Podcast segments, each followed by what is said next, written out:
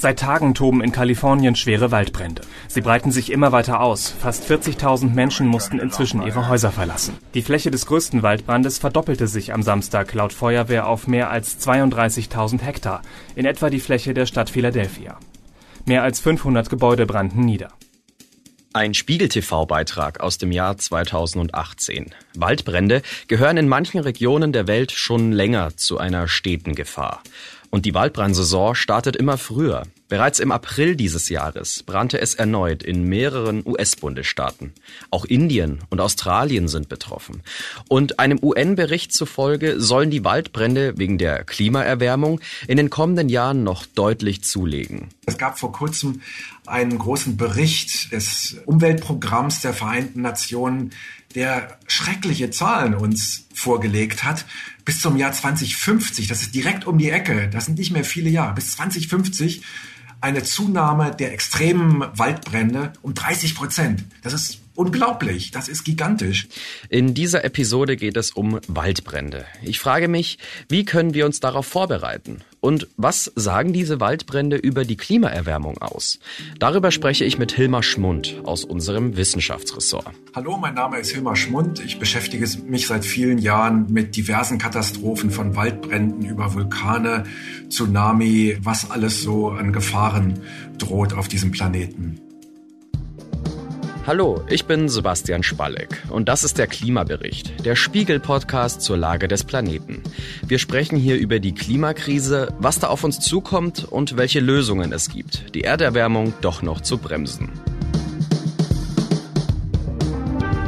Los geht's nach einer kurzen Werbeunterbrechung. Keiner kann den Klimawandel stoppen. Zumindest nicht allein. Es braucht Gleichgesinnte, die an einem Strang ziehen. So sieht das die Boston Consulting Group, der heutige Sponsor.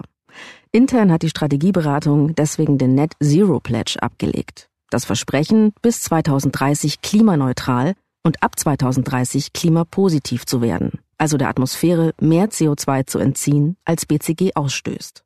Und extern arbeitet BCG jeden Tag mit Entscheidern aus Wirtschaft, Politik und Gesellschaft zusammen, darunter große Namen wie das Weltwirtschaftsforum, die UN-Klimakonferenz oder Bill Gates. Das heißt, die schlausten Köpfe aus allen Bereichen entwickeln gemeinsam klimafreundliche und profitable Lösungen im Einklang von Wirtschaft, Politik und Gesellschaft. BCG ist überzeugt, nie war es wichtiger als jetzt, gemeinsam zu handeln und freut sich über jeden, der genauso denkt. Klingt interessant? Weitere Informationen gibt es auf bcg.com oder unter dem Hashtag GroupUpForClimate. Hallo Hilmar, in Indien und Pakistan. Da herrscht eine Hitzewelle. Die Temperaturen dort steigen auf unfassbare 50 Grad an. Für die Menschen und die Natur ist das eine Belastungsprobe, vor allem auch, weil es dort durch die Hitze auch immer wieder zu Bränden kommt. Und das mit den Bränden ist ja mittlerweile weltweit zum Problem geworden. Wie unterscheiden sich denn diese Wald- und Wildbrände von heute von denen vor ja, etwa 40 Jahren? Die Feuerregime, so nennen Feuerökologen das, die Arten, wie die Landschaft brennt, verlängert sich in ganz vielen Regionen der Erde, in den Tropen, aber auch im hohen Norden in der Taiga wo sie früher vielleicht vom Mai bis September ging, geht sie jetzt plötzlich von März bis November. Teilweise in Kalifornien zum Beispiel zwei Monate längere Waldbrandsaison. Hinzu kommen dann Effekte, dass die Brände größer werden. Man spricht da teilweise von Gigafeuern, von Flächen, die verbrannt werden, wie es sie in diesen Dimensionen in den letzten 40, 50 Jahren eigentlich nicht gegeben hat einfach mal so eine Million Acres, so wird das in den USA genannt. Das entspricht ungefähr der fünffachen Fläche von Berlin. Ein Brand, ein großes Wildfeuer. Das ist also die Flächendimension. Und eine dritte Dimension ist die Hitze, die sich entwickelt. Auch die nimmt zu bei diesen Großfeuern. Es entwickeln sich gigantische Hitzesäulen und die lassen überhaupt keine Pflanzen mehr überleben. Und wenn so ein Gigafeuer mit einer unglaublichen Hitze von weit über 1000 Grad einmal durch die Landschaft gebrannt ist, dann hinterlässt das eine Spur der Verwüstung bei Pflanzen, aber auch bei vielen Tieren. Und diese Effekte, längere Waldbrandsaison, größere Flächen, größere Hitze, das ist natürlich fatal und das lässt dann auch die jeweilige Bevölkerung vor Ort relativ hilflos zurück, wenn man sich so einem Brand gegenüber sieht. Ja, ich denke, wir alle kennen die Bilder von diesen riesigen Feuern. Wie entstehen denn solche Waldbrände eigentlich in den meisten Fällen? Braucht es dazu eigentlich immer den menschlichen Einfluss? Das ist sehr unterschiedlich von Landschaft zu Landschaft. Es gibt große Landschaften in Afrika, in Australien, die gelten praktisch als Feuerlandschaften, diese beiden Kontinente. Da ist der Blitzschlag eigentlich der wichtigste Auslöser traditionell gewesen. Da kommen dann fette Sommergewitter oder auch Trockengewitter und setzen einen Busch oder eine Graslandschaft in Brand. Und äh, in der Vergangenheit war es halt häufig so, dass diese ja, dieser Ring, dieser Feuerring sich eigentlich über den Planeten zieht und mit der ausgedorrten Landschaft im Sommer zieht sich so ein Band von Feuer und von Rauch über die Landschaft und geht dann mit der Sonne im Winter wieder in den Süden und mit der Sonne im Sommer zieht es in den Norden. Und das ist eigentlich ein natürlicher Effekt, den der Mensch selber nicht beeinflussen kann und auch nicht auslöst. Und in Europa generell sind über 90 Prozent der Wald- und Wildbrände durch den Menschen ausgelöst. Das ist ganz anders als in diesen Naturlandschaften wie dem Amazonas.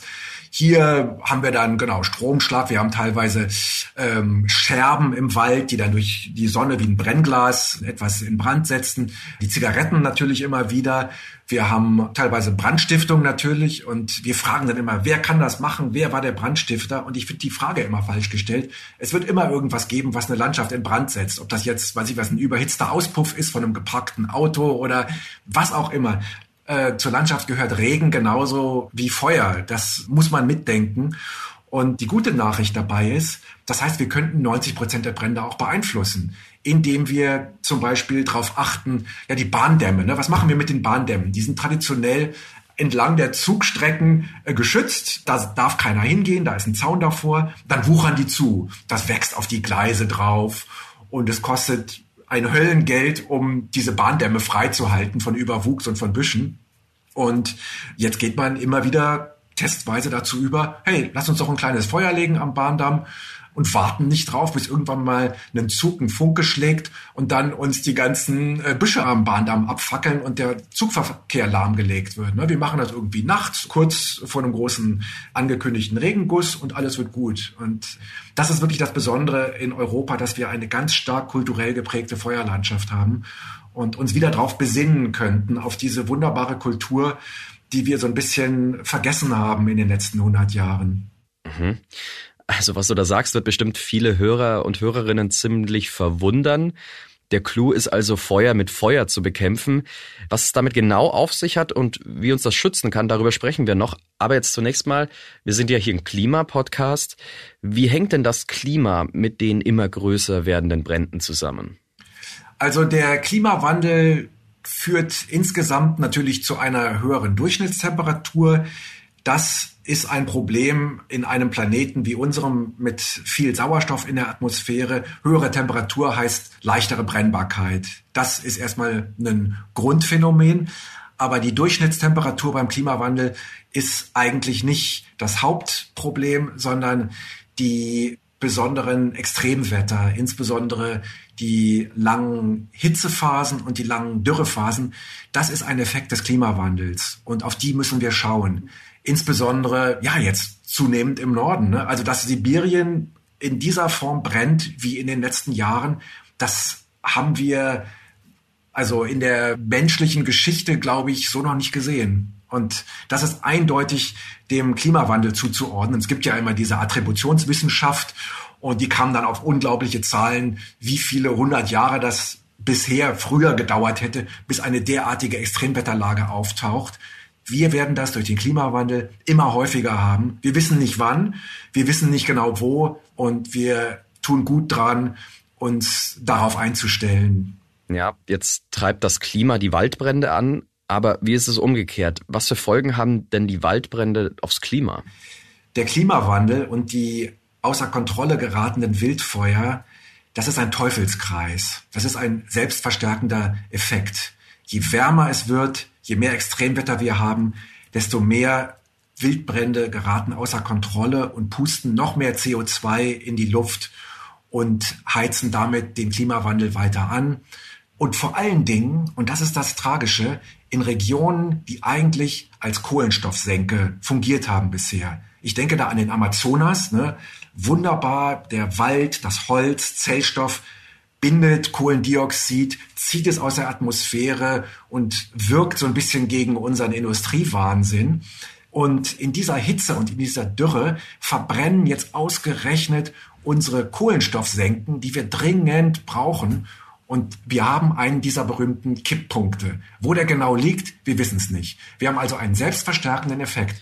Okay, also die Pflanzen und Bäume, die binden die Treibhausgase, das CO2 und diese gebundenen Gase, die werden dann wieder freigesetzt, wenn der Wald in einem großen Feuer abfackelt. Dann wird das wieder in die Luft gepustet.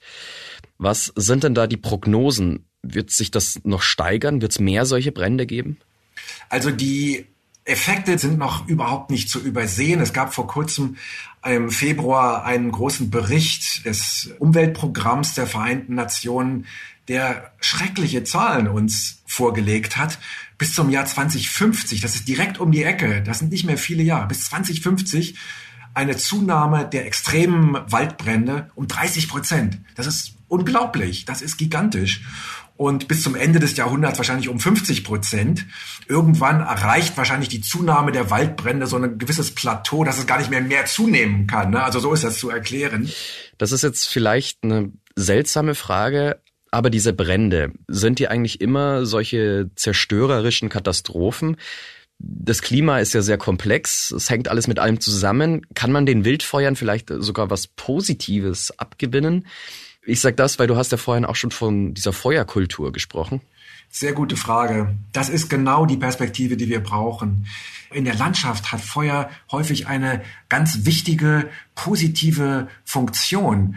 Ich habe mal mit Förstern gesprochen im Schwarzwald und die haben gesagt, wir dürfen die Brände in so einem gesunden Wald nicht unterbinden.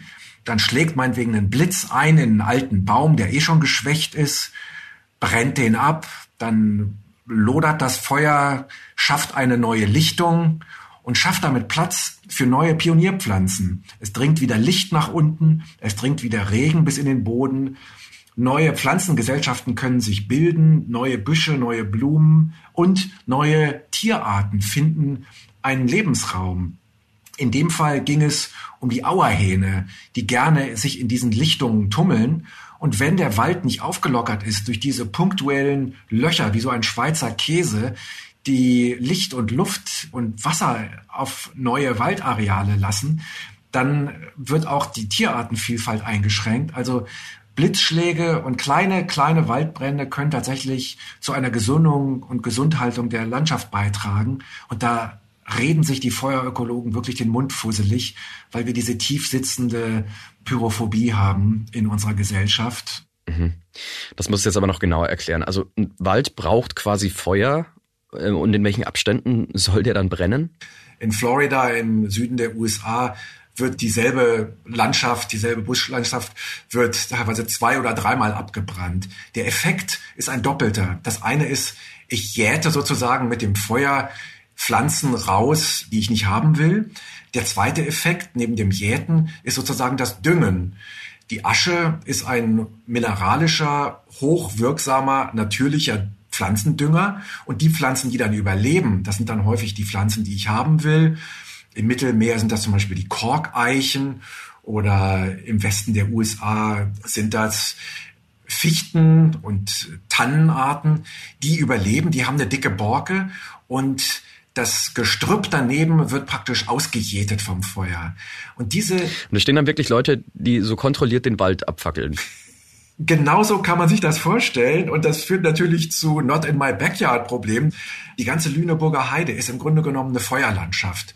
Und das haben wir so ein bisschen vergessen. Seit den 30er Jahren schon ist das in Vergessenheit geraten. Wir haben immer mehr das Gefühl, mh, hm, das ist doch eigentlich eine Art Landschaftsgarten und den Landschaftsgarten darf man doch nicht abbrennen. Wenn man da die Brände klein und gezielt und in Absprache mit der Nachbarschaft legt, dann pustet der Wind eher in die Einöde und nicht in die Stadt rein. Das kann man einerseits durch kontrollierte Brände machen, dass wir wie in der Heide früher einmal im Jahr hingeht und sagt, einmal im Jahr gehen wir durch die Landschaft durch, wenn die Wetterlage es zulässt, also nicht gerade in einem Dürresommer. Klar, das wäre der Wahnsinn, dann Feuer zu legen, hör bloß auf, sondern wenn es wieder feucht wird, irgendwie vielleicht Ende Oktober, gute Wetterlage, dann brenne ich und habe als Plan B, irgendwann wird es wieder regnen. Das ist ein guter Zeitpunkt. Nicht irgendwie im Juli oder August, wenn die ganze Landschaft trocken ist. Aber ist es jetzt nicht schwierig, diese absichtlich entfachten Feuer zu kontrollieren? Also wie groß müssen die sein, dass man die noch in Zaum halten kann? Die kleinen Brände dehnen sich dann vielleicht über nicht mal einen Hektar aus. Die sind wirklich überschaubar. Und sowohl Kleintiere als auch Säugetiere können dem entfliehen, indem sie sich ins nächste Habitat flüchten und meinetwegen in ein Sumpfgebiet entfleuchen oder durch einen Bach durchwarten oder in einen Laubwald flüchten, der in einem benachbarten Habitat sich befindet. Es geht nur, wenn wir auf Resilienz setzen. Das heißt, der Waldbrand so klein bleibt, weil es immer mal wieder auf kleiner Flamme brennt, dass das Feuer nicht von dem Bodenfeuer zu einem Kronenfeuer wird. Durch die Hitze springt das dann hoch in die Krone und über die Kronen läuft das über Kilometer weit durch den gesamten Wald durch. Solange das Feuer am Boden bleibt, wird es dann durch einen Bachlauf gestoppt. Durch eine kleine Matschwiese wird das Feuer gestoppt, wenn es unten tatsächlich eine Vielfalt gibt. Du hast es auch schon mal diese Feuertraditionen angesprochen, mehrmals. Dass das früher ganz normal war und immer wieder gemacht wurde. Was glaubst du, warum wurde diese Technik denn verlernt? All diese Traditionen sind in Vergessenheit und in Verruf geraten, weltweit eigentlich, und wurden zurückgedrängt von einem anderen Feuerregime, das wir exportiert haben aus den Städten. Dieses Gefühl, jeder Brand ist gefährlich. Damals aus den mittelalterlichen Holzstädten, die wir hier hatten, Hameln, London, der große Brand von 66. Das sind so Traumata, die wir im Kopf haben, dass wir sagen, jedes Feuer ist böse. Auch wir Medien sind natürlich da äh, sozusagen mit involviert. Wir bringen dann immer die Meldungen über schreckliche Feuersbrünste, die Tausende von Häusern zerstören in Kalifornien. Da kann man ja fast den Kalender danach stellen. Ich kann den Artikel für den September jetzt schon schreiben. Ich weiß genau, was in Kalifornien passiert diesen Sommer und diesen Herbst. Es wird wieder brennen, es wird wieder wahrscheinlich Tausende von Häusern zerstören. Und da ist es wichtig, dass wir im Journalismus auch die Geduld aufbringen, die Geschichte etwas runder zu erzählen. Nicht immer nur darüber zu berichten, wenn es wieder aktuell brennt und die große Panik herrscht, sondern die Vorgeschichte mitzuerzählen. Und deswegen ist es so schön, diesen Podcast hier zu haben und ein bisschen mehr in die Tiefe gehen zu können. Also, für die, die du jetzt noch nicht überzeugen konntest, zum Verständnis. Also, man versucht, das leicht brennbare Material im Wald zu beseitigen, das dort herumliegt und das eben dann kontrolliert zu verbrennen, um so die Brände, die großen Brände schon im Vorfeld zu verhindern, richtig? Genau, das ist praktisch ein Aufräumen des Waldes, ein natürliches Aufräumen des Waldes, dem Feuer den Brennstoff zu entziehen. Und zwar auf kleiner Flamme. Und nicht zu warten, 10 Jahre, 20 Jahre, 80 Jahre, dass sich wahnsinnig viel Unterholz angesammelt hat. Ein gigantisches Reservoir von Biomasse. Und meistens nehmen wir uns nicht die Zeit, dann nach dem Brand wird gleich wieder dort wieder aufgebaut, wo die Häuser verbrannt sind, statt einmal einen Schritt zurückzutreten und 100 Jahre, 200 Jahre zurückzublicken und zu sagen, wie war es denn früher? Im Grunde genommen hatten wir es großenteils mit Kulturlandschaften zu tun. Nicht nur in der Lüneburger Heide, auch in den Tropen in Indonesien haben die Bauern intensiv Unterholz gesammelt aus dem Wald, um sich damit im Winter zu wärmen oder um damit zu kochen. Und heute steigt man dann auf Gas um, auf Elektrizität. Das Unterholz wird nicht mehr weggesammelt, weil das Mühe macht und der Rücken schmerzt beim Wegsammeln. Außerdem stinkt es natürlich, das äh, sollte man auch nicht vergessen. Früher wurde das Feuerholz aus dem Wald entfernt von Menschen. Früher gab es öfter mal Blitzschläge und auf kleiner Flamme brannte dann einfach mal das Unterholz, aber die großen Stämme blieben stehen, die großen Bäume blieben stehen. Ein dritter Faktor, ganz wichtig, ist so eine Waldweide, dass man einfach auch in Deutschland die Schweine in den Eichenwald getrieben hat und die haben sozusagen den Wald aufgeräumt, gleichzeitig mit ihrem Kot gedüngt äh, Ziegen wurden durch den Wald getrieben. Okay, also man könnte auch mit Tieren die Brände bekämpfen? Die Tiere im Wald, die Ziegen zum Beispiel, knabbern die verschiedenen Büsche ab und verhindern den Wildwuchs im Wald und halten ihn praktisch frei. Sie, ver, sie reduzieren das Unterholz und damit hast du nicht diese Zeitbombe. Ist eine Möglichkeit. Und all das gibt es ja eigentlich nicht mehr. Wer treibt denn noch Ziegen, Schweine oder auch sogar Kühe in die Wälder? All das fehlt heutzutage, weil wir uns alle ballen in den Schwarmstädten. Wir wollen tatsächlich Webdesigner und Callcenter-Mitarbeiter werden. Die Landschaft wird sich selbst überlassen. Wir befinden uns jetzt seit 100 Jahren in dieser Urbanisierungsphase. Wir überlassen die Landschaft sich selbst und staunen, wie die Landschaft jetzt praktisch ein neues Feuerregime ausbildet. Ein hitzigeres, ein impulsiveres Feuerregime, als wir es eigentlich gewohnt sind. Solange wir noch mit dem Wald zusammenlebten, als Bauern, als Wildhüter und als Nutzer des Waldes, war das eigentlich ein sanfteres Regime. Das war wie ein sozusagen ein handsamer Hund. Und jetzt plötzlich bekommt das wieder etwas Wölfisches. Es entwickelt sich zurück in eine wilde Natur. Und äh, gerade wenn ich dann mein Bungalow direkt am Wald haben will oder wenn ich meine Datscha oder auch eine Vorortsiedlung bis in den Wald reinbaue, das haben wir hier in Brandenburg zum Beispiel viel, im Umland von Berlin, wirkt erstmal romantisch, du hast irgendwie die Vögel, die zwitschern, aber häufig wird dann der Feuerschutz so ein bisschen übersehen. Und dann bauen wir zu dicht ran an einen nicht ordentlich ja, betreuten, gezähmten Wald, der dann plötzlich wild um sich schlägt mit Flammen alle paar Jahre. Jetzt gehen wir mal weg von den kontrollierbaren Bränden und hin zu den Waldbränden in anderen Regionen, zum Beispiel im Amazonas. Auch dort in den Tropen kommt es ja immer wieder zu Bränden. Dort war es aber doch ja nie so, dass es dort eine Feuerkultur des Menschen gab, oder? Also der hat sich ja meistens herausgehalten. Nee, es gibt viele Regionen auf der Welt, die im Grunde genommen durch den Menschen relativ geringfügig nur beeinflusst waren. Die Taiga in Sibirien gehört dazu, der Amazonas gehört dazu. Da wurde zwar teilweise kontrolliert und, und sehr begrenzt auf kleinen Lichtungen sozusagen Feuer gelegt, aber halt zur richtigen Saison und wirklich nur auf ganz kleinem Niveau. Was wir jetzt sehen, vor allen Dingen unter dem Präsident Bolsonaro, ist eine massive Zunahme von brutalen Brandrodungen, die einfach komplett rücksichtslos so mit Manchester-Kapitalismus in die Landschaft reingehen und zur Gewinnmaximierung ausgerechnet zum Beispiel Sojaplantagen anlegen, aber den natürlichen Wald komplett zerstören und vor allen Dingen als Monokultur. Und damit haben wir einen zusätzlichen Effekt, der hier noch gar nicht zur Sprache gekommen ist. Diese, diese riesigen Monokulturen, angetrieben vom globalen Kapitalismus, sind nicht nachhaltig. Und sobald du, egal ob du Bäume anpflanzt als Monokultur oder Getreide oder Soja oder Zuckerrohr, was auch immer, hast du ein massives Problem, weil in den natürlichen Wäldern, auch im natürlichen Amazonas, hast du immer eine ganz bunte Artenvielfalt. Und wenn dann meinetwegen die kleinen Büsche dir abfackeln bei einem mittelgroßen Brand, der einfach durch einen Blitzschlag ausgelöst wurde, werden die Baumriesen überleben. Die haben eine dicke Borke, genau wie die Korkeiche im Mittelmeer, die ist praktisch auf Brände ausgelegt. Der Korkeiche kannst du gar nicht. Und wenn du diese Mischung nicht hast in deiner Landschaft, dann hast du echt ein Problem. Und dann kommt es halt zu diesen massiven Monsterbränden. Dann fackelt dir einfach mal ein Eukalyptuswald ab, wie wir das in Portugal gesehen haben. Ne? Dann hast du eine riesige Eukalyptusplantage, bringt viel Knete, na toll. Portugal ist ein großer Exporteur von Zellstoff für die Papierindustrie, bringt erstmal kurzfristig Geld und dann kommt so ein Monster-Waldbrandjahr und fegt dir durch deine ganzen Eukalyptusbäume und macht nicht nur die ökonomische Zukunft dieser Gemeinden platt, sondern natürlich auch Menschen und ihre Häuser.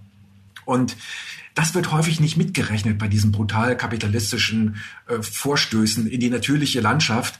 Und ja, im Amazonas ist es besonders tragisch, weil das ist eigentlich unsere Kohlenstoffsenke. Und das ist äh, tragisch, was, man, was wir da sehen. Jetzt haben wir ja auch hier in Deutschland das Problem mit den Monokulturen. Da gab es auch mal bei uns hier eine Folge drüber. Was heißt das denn für die Bäume hier? Also wir haben im Norden und da in den Kiefernwäldern, sagen wir mal, das größte Problem. Da ist natürlich die Waldwirtschaft und das ist auch ein ökonomischer Faktor. Und da hat man sich einfach auf die Verspargelung des Waldes kapriziert und hat dann die eng stehenden Kiefernforste, die ökonomisch auch äh, schön Geld abwerfen, aber die immer häufiger und immer heftiger brennen. Und die Feuerwehren sind damit überfordert. Das sind häufig die lokalen freiwilligen Feuerwehren. Dann hast du ein Waldstück, was in Brand gerät, meinetwegen neben einer Autobahn oder wie auch immer. Und dann muss die lokale freiwillige Feuerwehr da in den Wald ausrücken und ist dann häufig auch überfordert. Die haben nicht das Geld, die haben nicht die Mannschaftsstärke, um da tatsächlich tätig zu werden oder, oder äh, sich durchzusetzen. Letztendlich ist diese Kiefernmonokultur im Norden nicht zu halten. Wir haben zunehmend klimatische Bedingungen eher wie im Mittelmeerraum und tun sehr gut dran, genau diese Pflanzengesellschaften zu studieren, die wir in äh, Griechenland früher hatten, in Portugal, in Italien. Und wahrscheinlich läuft es darauf hinaus, dass man, ja, die Douglasie wird manchmal erwähnt, das ist so ein Baum, der sich ganz gut durchsetzt. Möglicherweise die Eiche gilt als relativ feuerresilient für Deutschland. Vielleicht wird man irgendwann sogar Korkeichen aus dem Mittelmeerraum hier haben mit ihrer schön dicken Rinde, wunderbar, gut geschützt. Und das ist gerade eine Diskussion, die in heftigem Gange ist. Wie können wir sozusagen unsere sehr brandgefährdeten äh, Monokulturen in Deutschland umbauen oder schützen. Also letztendlich mit Feuerwehrarbeit werden wir die nicht schützen können. Das überfordert die Nation. Das wird nicht gelingen. Mhm. Okay, mittlerweile ist also klar geworden, dass diese Strategie nicht aufgeht. Aber warum ist denn diese Waldbrandbekämpfung so ineffektiv? Also hat sich da nichts verbessert in den letzten Jahren? Die Fortschritte in der Waldbrandbekämpfung sind gigantisch. In den letzten 100 Jahren haben die Feuerwehren unglaublich aufgerüstet, viel dazugelernt. Vor allen Dingen die Dämpfung von Bränden aus der Luft gehört in das Arsenal mit Flugzeugen, mit Hubschraubern da Branddämpfungsmittel oder auch Wasser auf ein Kronenfeuer zu gießen. Das ist auch sinnvoll. Das ist auch, das ist auch wichtig. Ein Kronenfeuer, wenn praktisch der Brand nicht unten am Boden lang geht, sondern oben durch die Kronen rast, das zu dämpfen mit einem Flugzeug. Nur dieser Eingriff kommt halt viel zu spät. Also je früher du aktiv wirst, desto billiger wird die ganze Intervention. Das Umweltprogramm der Vereinten Nationen hat mal eine Statistik veröffentlicht im Februar.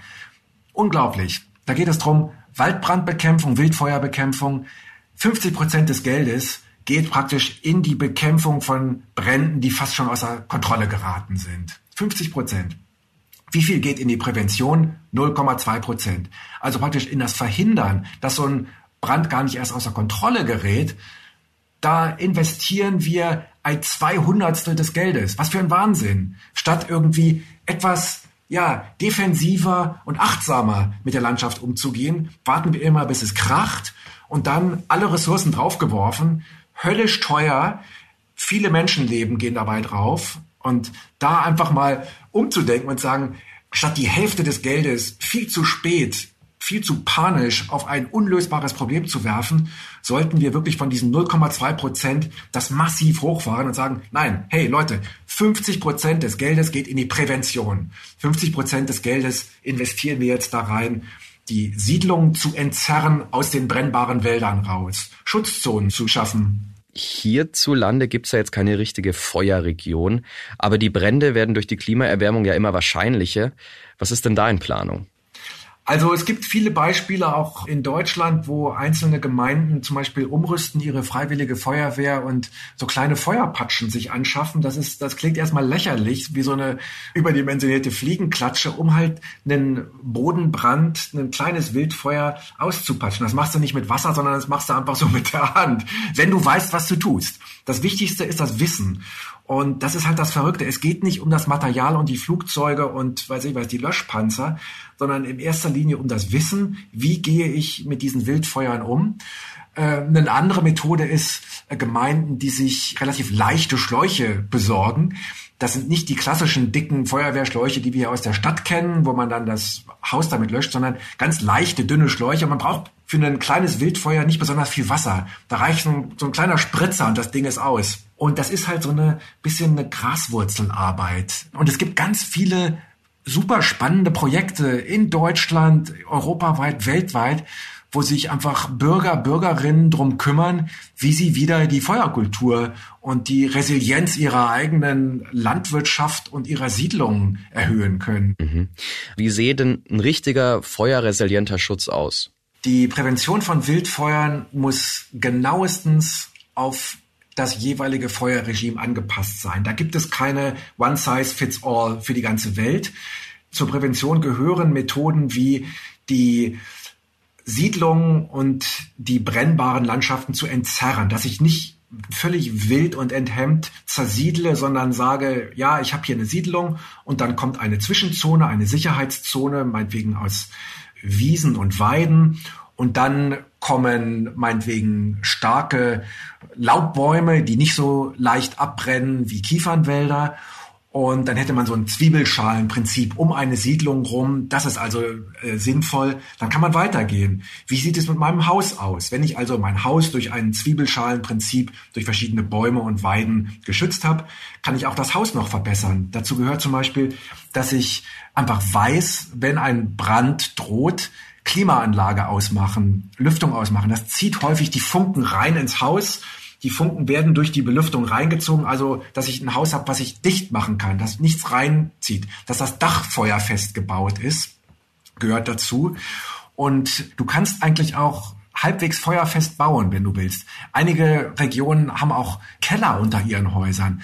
Wenn alles schief geht, sozusagen als Plan B oder Plan C, dann verkrieche ich mich in den Keller, lass das Feuer zur Not rüberrauschen und überlebe da drin. Das wäre also jetzt nicht der Plan A, aber es kann ja immer was schiefgehen.